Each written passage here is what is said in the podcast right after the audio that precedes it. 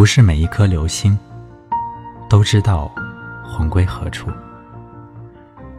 在浩渺的、深邃的、神秘的宇宙深处，每一颗星球都是短暂的，都是一个泪水包裹的蓝孩子。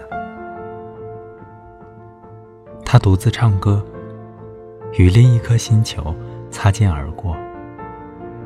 他让泪水融化，照亮另一颗星球的孤独，而自己消失在黑暗里。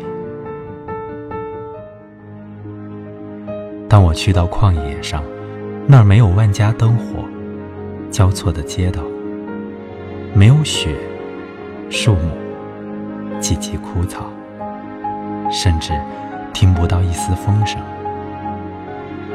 我突然看到了它，拖一条巨大的尾巴，划过夜空，像一个幻影。接下去，我也不停地变换起来：光明、黑暗、婴儿、老人、少男、少女，仿佛大地上神秘的对影。我坐下来，安静的。等待它飞进我的身体里